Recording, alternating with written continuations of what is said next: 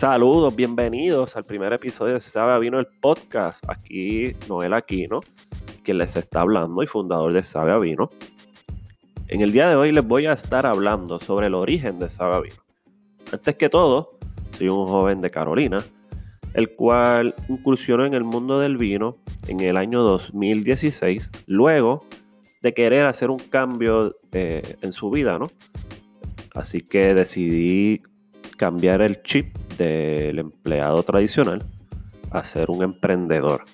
Así que en el 2016 comencé a tomar mis primeras catas de vino en el viejo San Juan de una manera más casual, por diversión, por hobby, para distraerme.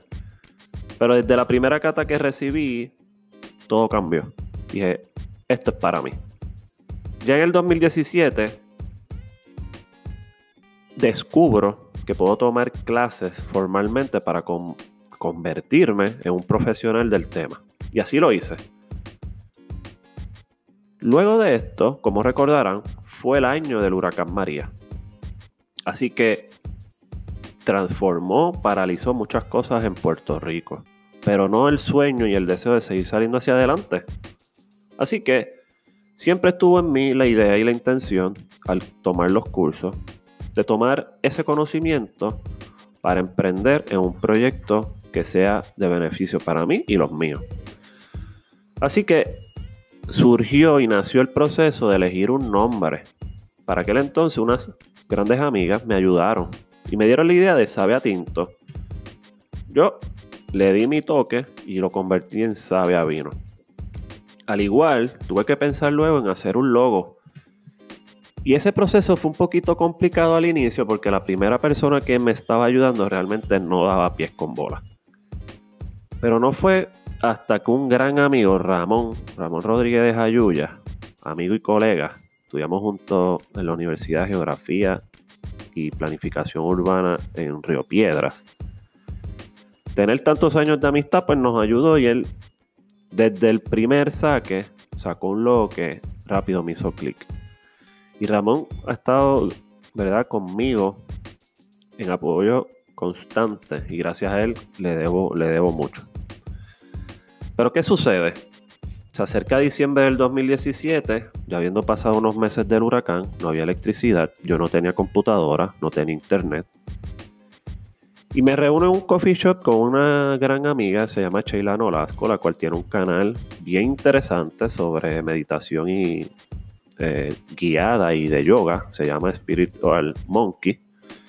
Ella es quien me dice, Noel, ¿qué está pasando? Que yo te veo subiendo cosas bien interesantes en tu página personal.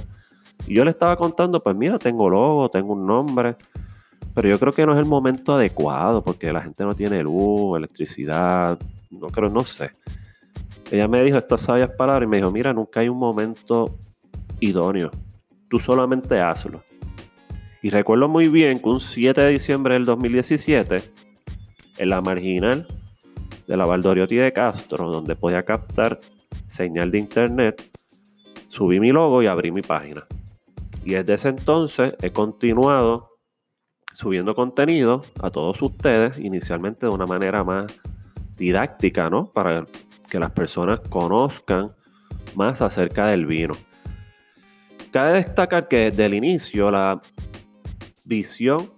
de Saba Vino es democratizar el tema del vino. Para nosotros, para mí, es bien importante hacerle y llevarle la información de la manera más sencilla a todo el mundo.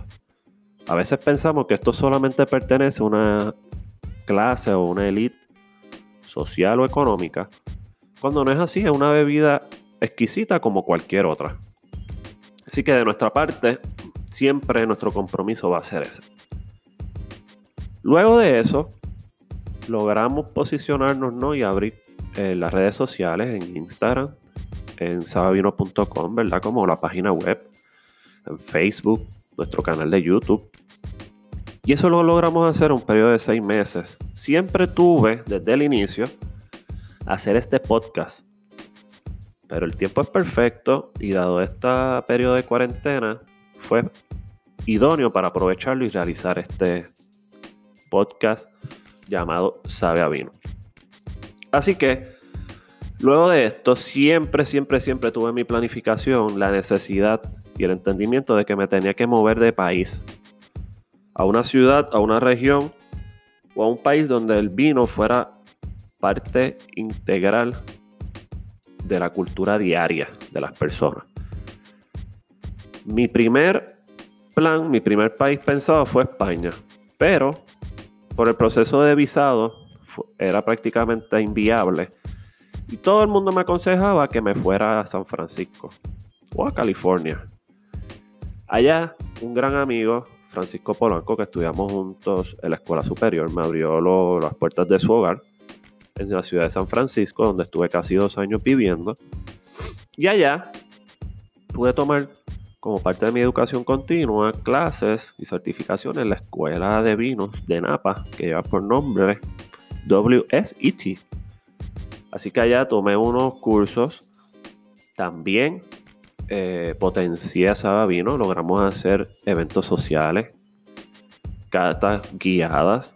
Logramos hacer wine tours para el disfrute de muchas personas, donde nos encargábamos de toda la planificación, separación de viñedos, almuerzos, transportación, toda una experiencia y una hospitalidad que solamente los latinos podemos ofrecer. Allí me abrió las puertas una persona que estimo mucho de nombre Melkis, quien lleva seis años o más trabajando en esa zona de Napa. Gracias a él pude lograr muchas de estas cosas.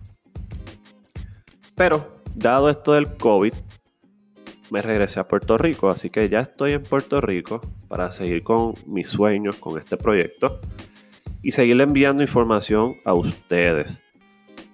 Así que es bien importante perseverar, es bien importante seguir los sueños de uno. Yo soy un joven que estudió geografía, ciencias políticas y planificación urbana y decidió hacer un cambio. Y realmente me ha cambiado la vida. He conocido tantos lugares, tanta gente buena, tenido tantas experiencias que yo nunca me iba a imaginar. Por ejemplo, en San Francisco pude trabajar en el Consulado de México, fue mi primer trabajo por un periodo de un año. Y también trabajé en dos grandes restaurantes que me hicieron ampliar, pulir y mejorar mi conocimiento acerca del vino, que es uno muy amplio, uno puede aprender del vino de muchas maneras. Esto nunca se detiene, requiere madurar el conocimiento.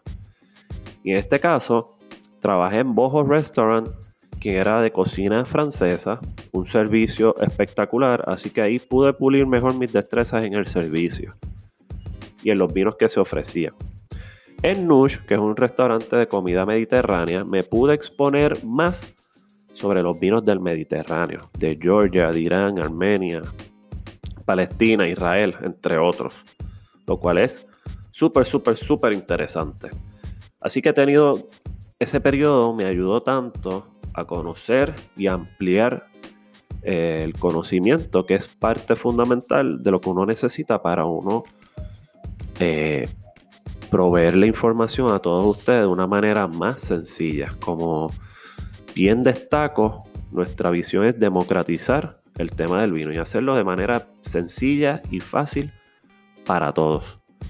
Así que, dicho esto, espero que hayan podido disfrutar de este episodio por favor, dele compartir para que más personas sepan sobre el origen de Saga Vino.